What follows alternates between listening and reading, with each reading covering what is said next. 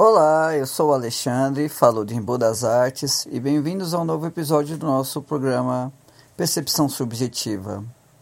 Peço desculpas pela ausência, fiquei umas três semanas sem gravar um episódio sequer, devido a alguns problemas, mas estou de volta para partilhar com vocês um pouco sobre minha visão, minha percepção subjetiva sobre como enxergo o mundo através do microcosmo no qual eu sou inserido. O tema do nosso programa de hoje é sobre a divisão de classes em nossa vivência cotidiana e de como ela pode afetar a nossa percepção de mundo, a nossa visão de mundo. E no decorrer do programa eu vou citar vários exemplos e vários momentos em que isso pode até concernir numa certa alienação. Porque a partir do momento em que eu olho para o mundo apenas com o olhar de uma classe, seja ela a classe trabalhadora, seja ela a classe média, seja ela a classe privilegiada, eu não vou ter uma visão geral de como pensa e vive o mundo. É, a ideia desse programa surgiu quando uma amiga minha publicou uma certa crítica sobre um novo documentário que surgiu nos Netflix, que eles têm recebido bastantes críticas, tá sendo bastante visto, é, de uma de uma, uma como é o nome dela é Petra, Costa, se não me engano o nome da da profissional que dirigiu esse documentário, que se chama Democracia em Vertigem.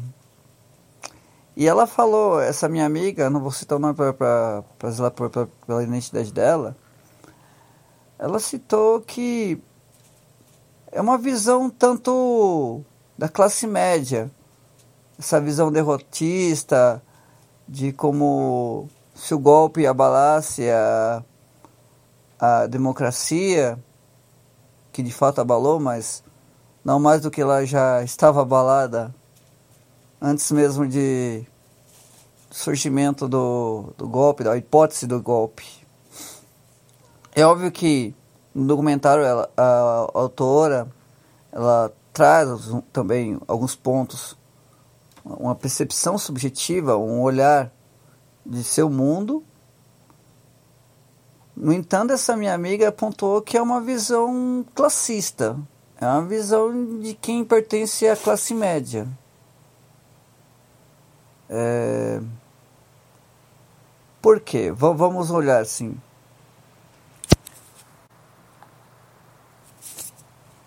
É óbvio que esse governo, essa tática do PT de conciliação de classes foi falha ele nunca vai pontuar, ele nunca vai dar essa autocrítica porque ainda defende essa plataforma de que a conciliação de classes seja o melhor para a democracia.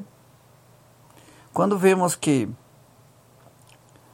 a, essa conciliação de classes é só é bem vista quando lhe convém, quando lhe favorece.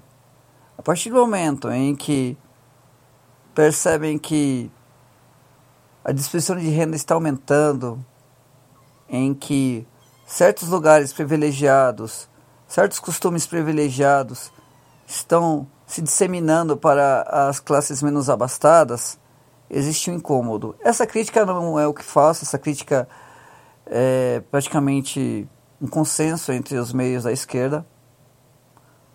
Porém, nunca fundamentaram ela, nunca ampliaram ela para que é necessário aí é um conceito antigo, a guerra de classes. E por, por isso eu volto a falar sobre o início do, do, do, desse programa. Sobre a percepção de um, de, um, de um lado, de uma determinada classe social, quando eu estou apenas disseminado e a classe política, ela sofre muito disso. É, existem pressões. É claro que isso pertence ao jogo democrático, isso pertence ao, ao jogo sujo da política, de você sofrer pressões externas, tanto internas quanto externas, mas mais fortes as externas, a partir dos financiadores de campanha, a partir da sua base eleitoral. Mas entremos num uma lógica de compreender que a base eleitoral é praticamente pertencente aos 99% que não são privilegiados nesse Brasil. Se olharmos de um modo até mais seletivo, né, separando a classe média da classe trabalhadora, a classe trabalhadora é até maior que a classe média. Então, quando esses grupos eles ficam fechados e propensos apenas a escutar os financiadores de campanha, os milionários, as grandes empresas, as mídias. Né? Quando eu falo mídia, eu falo aos donos de jornais, aos donos de TV, aos donos de sites de, de, que podem influenciar milhões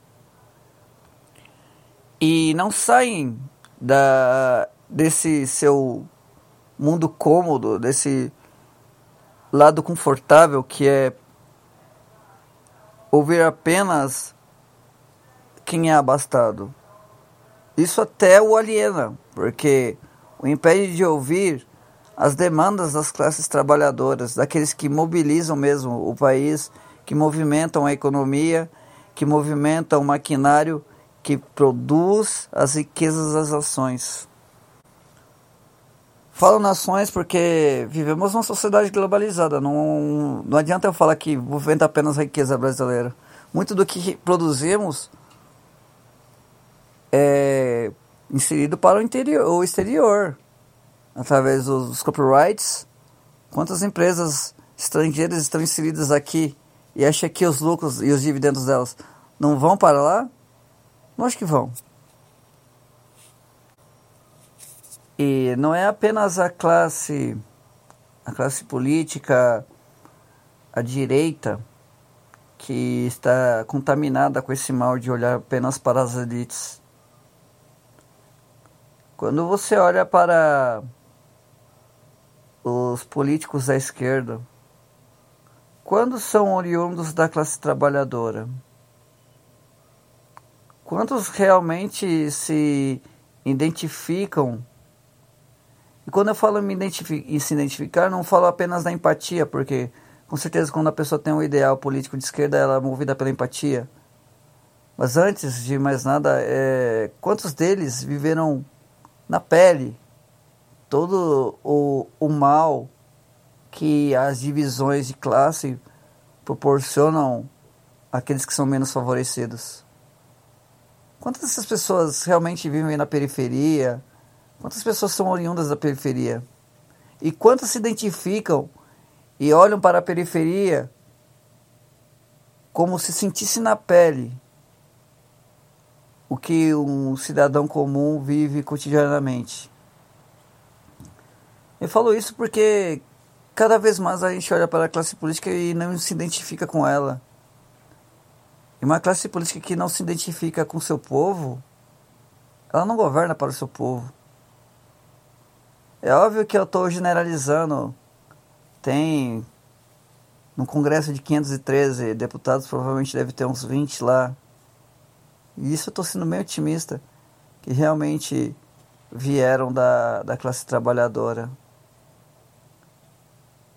Como eu posso falar de educação, de saúde de qualidade, quando eu insiro meus filhos na, na escola privada, quando eu tenho um, um, plano de saúde privado, isso vai contra o meu ideal. Se eu acredito numa escola pública de qualidade, por que não insiro meu filho na escola pública, numa escola pública? Para provar, ali, ó, a escola pública tem qualidade. E disseminar no seu filho, você já que é privilegiado, propor a ele um, uma experiência dessa multiplicidade de, de cultura, de etnias, e de classes sociais que existe aqui no Brasil.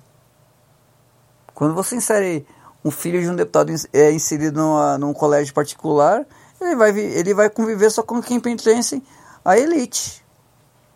Isso contradiz qualquer discurso que ele faça. E acaba lhe propondo uma certa alienação. Porque a partir do momento que essa criança, esse adolescente vive só entre a elite, o que, que ele vai aprender sobre a vivência? É claro que é inegável ah, que a cultura, o, que a classe média ela, ela é mais literata, que ela produz, ela, ela tem mais intelectuais que a classe trabalhadora.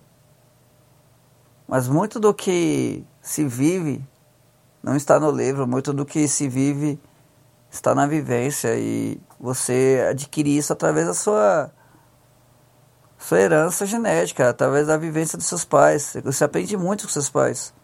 Erra pra caralho com eles também.